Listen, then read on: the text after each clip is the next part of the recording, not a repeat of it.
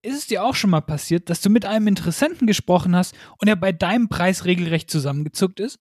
Wäre es nicht viel besser, wenn deine Interessenten deinen Preis einfach akzeptieren würden, ihn nicht drücken wollen und sogar glücklich darüber sind, bei dir einen höheren Preis zu bezahlen? Hallo und herzlich willkommen zu unserer ersten offiziellen Episode. Mein Name ist Michelle und neben mir sitzt mein Partner Max. Und heute geht es darum, dass deine Preise wirklich nie zu hoch sein können. Und das heißt natürlich nicht, dass, deine, dass du deine Preise einfach jetzt verdreifachen sollst. Nein, natürlich nicht. Dein Preis sollte immer an dem Wert orientiert sein, den du auch abliefern kannst. Aber der Grund, wieso jemand denkt, deine Preise seien zu hoch, ist meist eines der folgenden. Erstens, du kommunizierst den Wert deines Angebotes nicht richtig. Das heißt, dass dein potenzieller Kunde einfach nicht erkennt, wie es sein Leben besser macht und wieso er es unbedingt haben sollte. Zweitens, du redest mit der falschen Zielgruppe, die sich dein Angebot entweder nicht leisten kann oder schlicht einfach keinen Bedarf an diesem Angebot hat. Drittens, dein Produkt löst kein wirkliches Problem oder du versuchst künstlich ein Verlangen zu erzeugen, das nicht wirklich da ist. Das, das funktioniert auf keinen Fall. Viertens, du bist mit anderen Anbietern vergleichbar und wirkst deshalb austauschbar.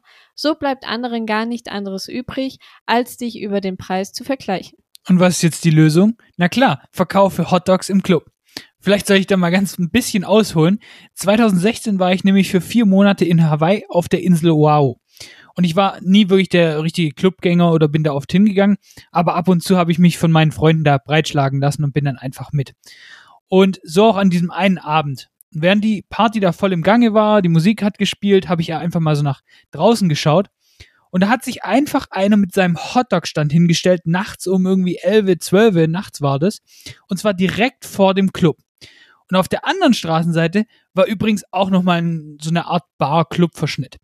Und das ist wirklich genial. Der hat nämlich gewartet, bis die meisten wirklich angetrunken waren und hat dann erst aufgemacht. Und ich kann mich nicht mehr genau an die genauen Preise erinnern von ihm, aber die waren garantiert jenseits von irgendeinem normalen Hotdog, den man sonst irgendwo kaufen kann.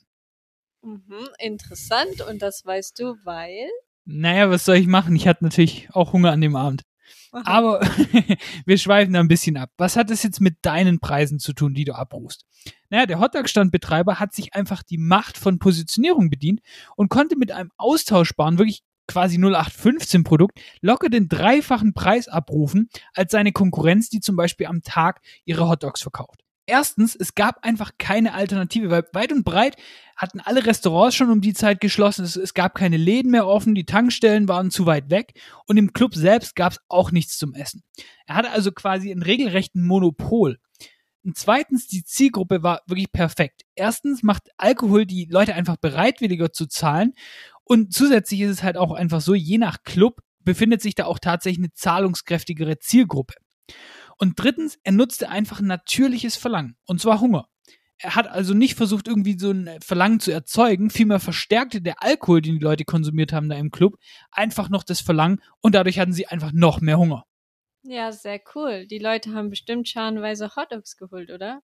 Ganz genau. Ich glaube, dass er in diesem einen Abend äh, mehr verdient hat als seine Kollegen, die die ganze Woche irgendwie in der Hitze ihre Hotdogs verteilten. Das glaube ich natürlich gern. Es ist nämlich tatsächlich immer so, dass du deine Preise selbst festlegen kannst, wenn du auf einige Dinge achtest, deine eigene Nische kreierst und auch aus der Vergleichbarkeit kommst.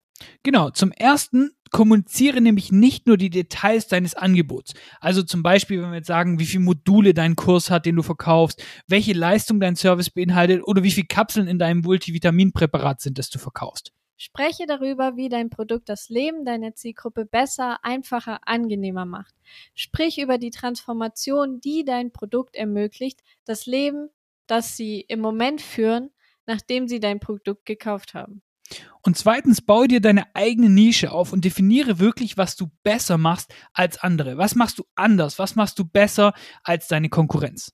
Selbst wenn du dabei ein austauschbares Produkt verkaufst, überlege, wie du es anders präsentieren kannst oder mit welchem Boni du es du vielleicht sogar paaren kannst, sodass ein höherer Preis auch gerechtfertigt ist.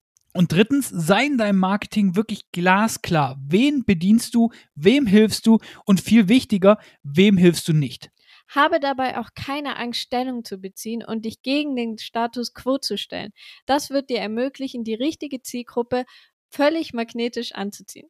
Und viertens, löse mit deinem Angebot ein wirkliches Problem und kanalisiere wirklich ein bestehendes Verlangen, das die Leute schon haben, auf dein Angebot. Versuche dabei nicht irgendwie ein Verlangen zu erzeugen oder irgendwas zu kreieren, was nicht da ist bei den Leuten aktuell. Die Menschen kaufen nämlich immer aus den gleichen emotionalen Gründen. Versuche deshalb, wann immer möglich, Produkte anzubieten, die ein wirkliches Problem lösen. Wenn du das machst, dann kann dein Preis gar nicht zu hoch sein.